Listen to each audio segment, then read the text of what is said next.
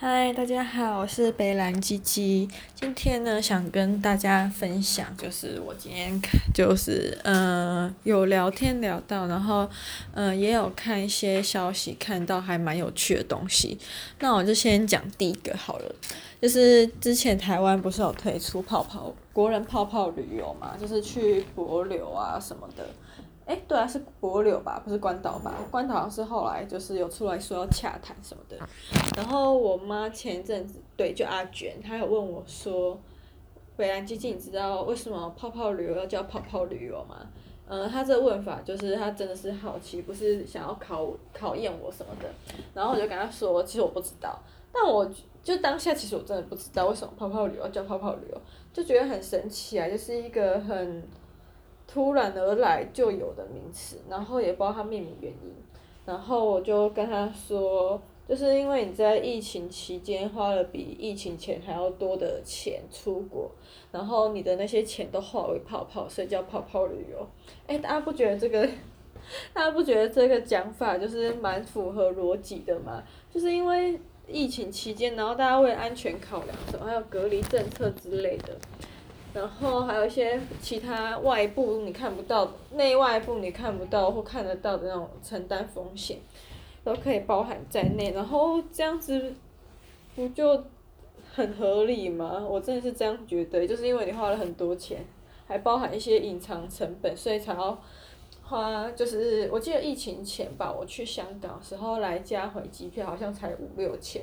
然后去北京的时候，如果你是那种华航清仓机票。可以在出发前大概半个月到一个月买到，真的就是比半价还低的票价。我会记得那么清楚，是因为当初我去北京交换的时候，八月底要到学校报到，可是我那个一起去交换的学姐就很紧张啊，就很怕就是买不到机票什么的，然后一定要在那个日期内去，唉，他到现在还是很容易紧张。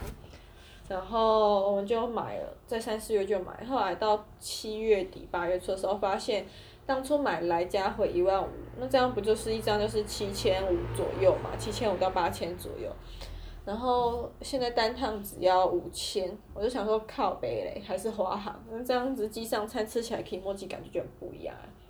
哎，我不知道为什么会扯到这里，反正就是那个价差真的很大了，而且又是团进团出。哎，我后来有想过，那个泡泡之所以叫泡泡，是是不是因为团进团出？一个泡泡就代表一个团之类的。好，不管，然后我现在要来讲就是，哦，对，补充为什么会讲到这个，就是因为我今天很好奇，就问我同事，可是我觉得问他们答案应该就是我心中想象那样，当时我问，毕竟他们也都是跟我一样有出过国交换的人呗，然后我就问他们说，如果现在有泡泡旅，现在泡泡旅游团进团出，你们会想要出国吗？然后他们一直都是给我否定答案，然后跟理由跟我自己心里。对自己的呃自己的想法是一样，就是我们就是那种有去交换过的人，通常不都会自己自助呃出去玩，所以理所当然对这种团体居宿的呃旅游系旅游方式就是很不能习惯。但当然没办法，如果你还是小朋友，说家长带小朋友出国，当然一定是团体旅游啊。我在人生第一次出国的时候，就是去韩国。那时候就是因为来自星星的你很夯，所以韩国团也跟着就是，他的声望也是水涨船高啦。然后我觉得韩国让我觉得算喜欢的点就是南怡岛跟恩首尔塔吧，啊还有弘大艺术村还算不错。然后我很讨厌就是我们那个团的导游，他是台湾人，但是他就是驻点韩国这样子。我最我很讨厌他的地方就是他都会以他自己的。嗯、呃，角度来看我的事情，像我妹就是一个 EQ 很差的人啊，然后有时候家人出国，就是大家生活习惯不一样，忽然要团进团出，然后又要一起住在饭店，又是那种小小空间，大家一定会免不了口角。我记得印象超深刻的一次，就是有一天晚上要搭那个手搭那个电电梯上那个饭店的房间的时候，哦，那时候我们已经进饭店，只是要搭电梯进去房间那个楼层。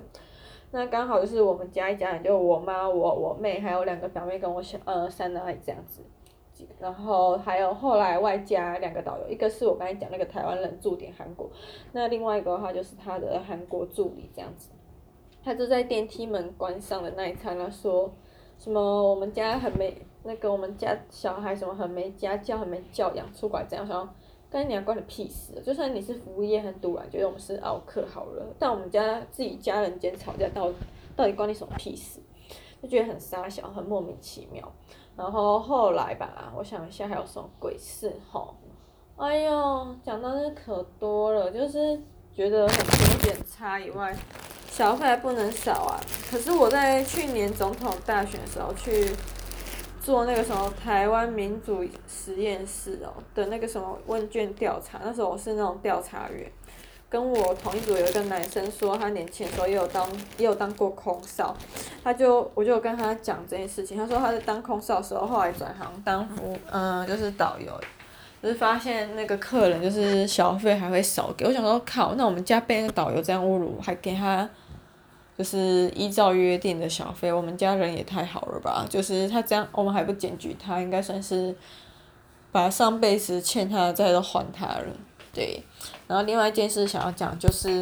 因为我之前不是在中国交换过嘛，所以就是现在还有留着中国的微博，哎不对，哦微博有啦，然后最主要是看微信，那时候好像是有朋友转发。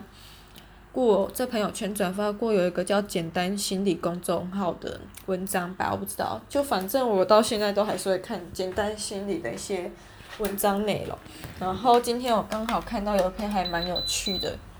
他就是在讲那个说小时候愿望不要乱许，因为长大时候很容易会成真。哎，我真的觉得我看了一下别人成真的实例后，我觉得很生气，因为我小时候也在乱许愿啊什么的。我小时候许的愿望就是我长大后要出国读书，然后还真的实现。就是我那时候想的是欧洲啦，但欧洲或美洲，就是很崇洋媚外，可以讲 English 这样子。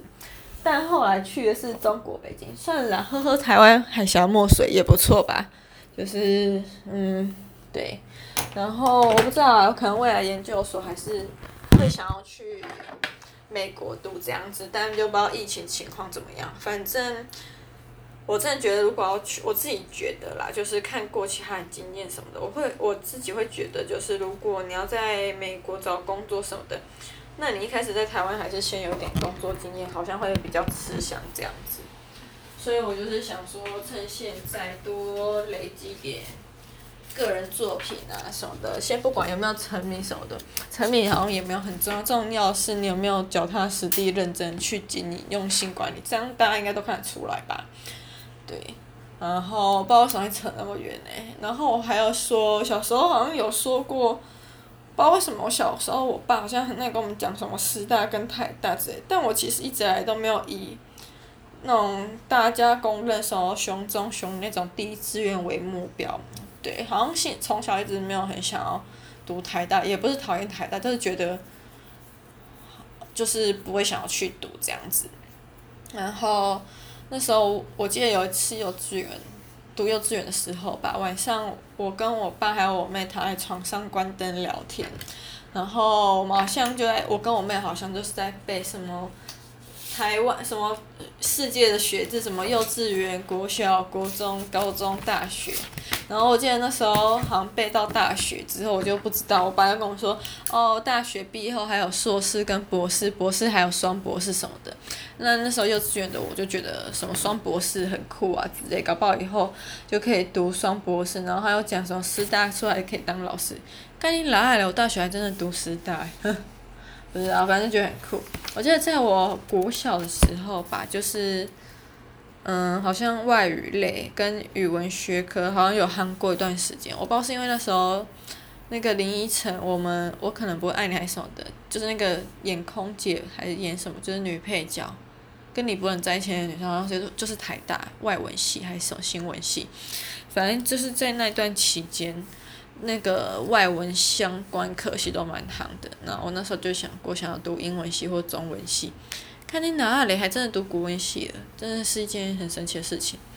但我觉得目前还没有实现的就是，我想要一个 Sugar Daddy，我就是卖艺不卖身。我，最近发现我们家有那条巷子，